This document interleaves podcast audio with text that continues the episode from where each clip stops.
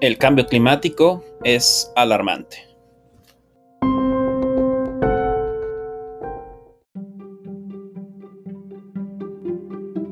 Acompáñanos a conocer qué está pasando con el cambio climático. ¿Y tú, sabes cuál es la historia climática de nuestro planeta? Historia del descubrimiento científico del cambio climático se inició a principios del siglo XIX, cuando se sospechó por primera vez de las épocas glaciales y otros cambios naturales en el paleoclima y se identificó el efecto invernadero natural. El cambio climático es la consecuencia del calentamiento global de la Tierra.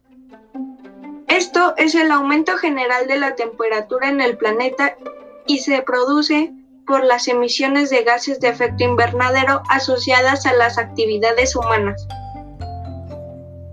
Existen diversos factores que determinan el clima actual. Para comprender un poco, tenemos que remontarnos al origen de nuestro planeta. Desde su formación, la Tierra se ha enfriado y calentado en diversas ocasiones durante periodos de miles de años.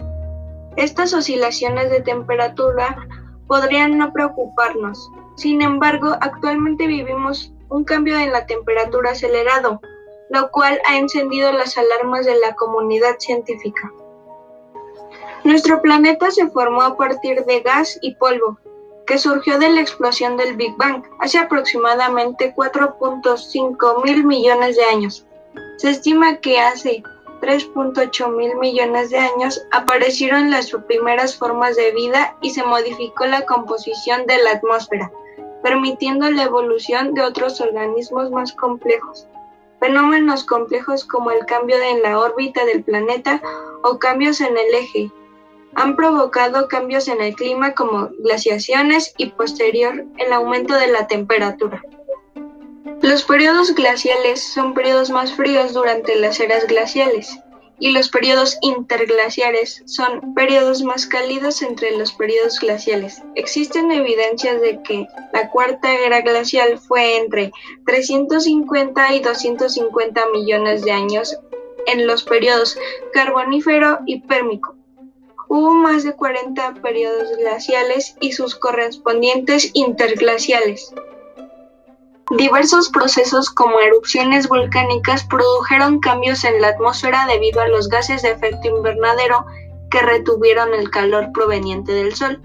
Los gases de efecto invernadero son los componentes gaseosos de la atmósfera, tanto naturales como emitidos por las actividades humanas. Estos gases absorben y emiten radiación hacia la superficie de la Tierra, la atmósfera y las nubes es decir, funcionan como una barrera que aumenta la temperatura del planeta al no dejar escapar la radiación del Sol. ¿Alguna vez has estado en un coche con las ventanas cerradas durante el mediodía de un día caluroso?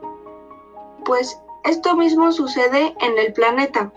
Cuando las ventanas del coche están abiertas, la temperatura regula y no aumenta demasiado pero si las ventanas están cerradas la temperatura al interior del coche incrementa.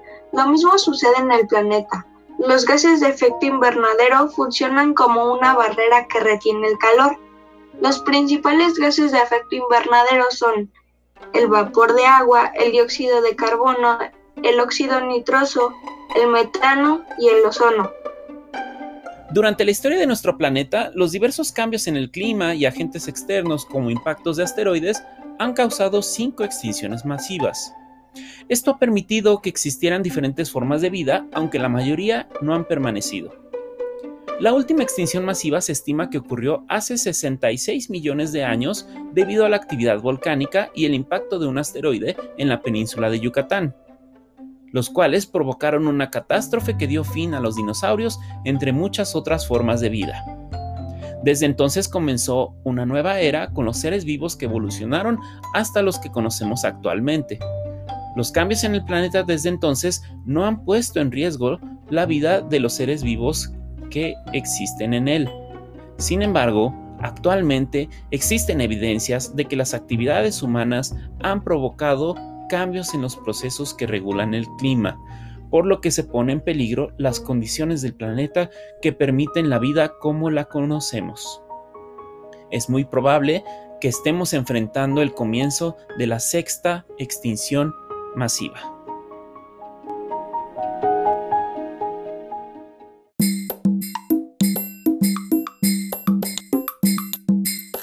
¿Alguna vez te has preguntado quiénes regulan el clima?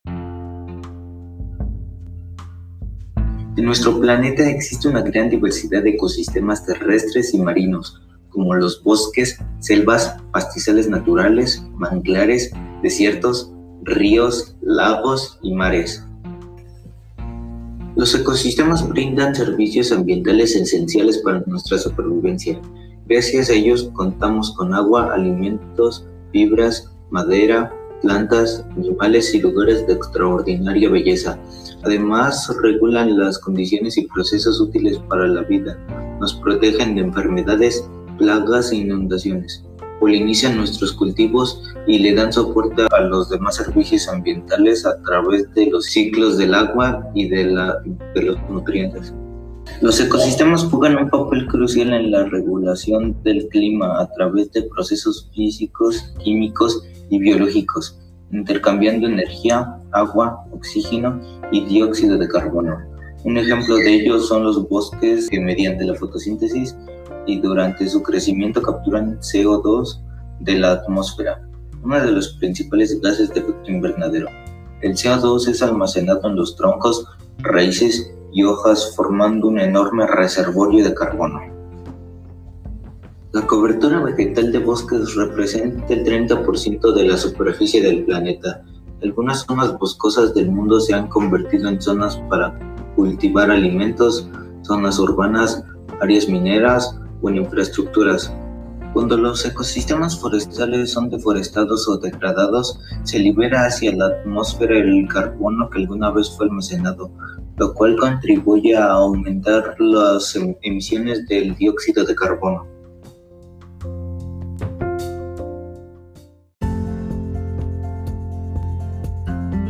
Pero no todo está perdido, todo esto lo podemos revertir. Las zonas degradadas pueden ser restauradas y combatir los efectos del cambio climático a través de la conservación, el manejo sostenible de los bosques y el aumento de las reservas de carbono, todos podemos participar en la protección, restauración y conservación de los ecosistemas, haciendo un manejo y aprovechamiento de manera sostenible de los recursos.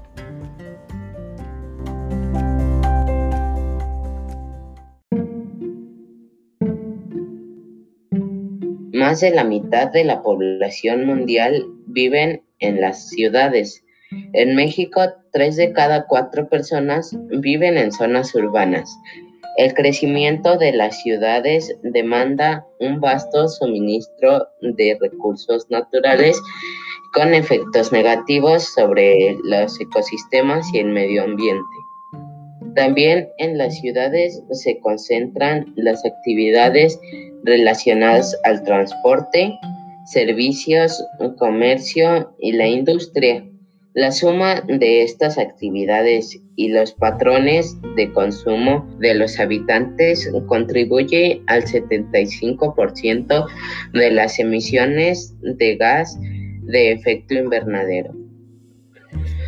En su mayoría provienen de la quema de combustibles fósiles que son usados para la generación de energía eléctrica, el transporte y la producción industrial. Además de los gases de efecto invernadero, otros contaminantes son emitidos como el carbono negro, que aumenta la temperatura global y tiene consecuencias ambientales y de salud. ¿Y tú te has preguntado cuánto contamina México al día?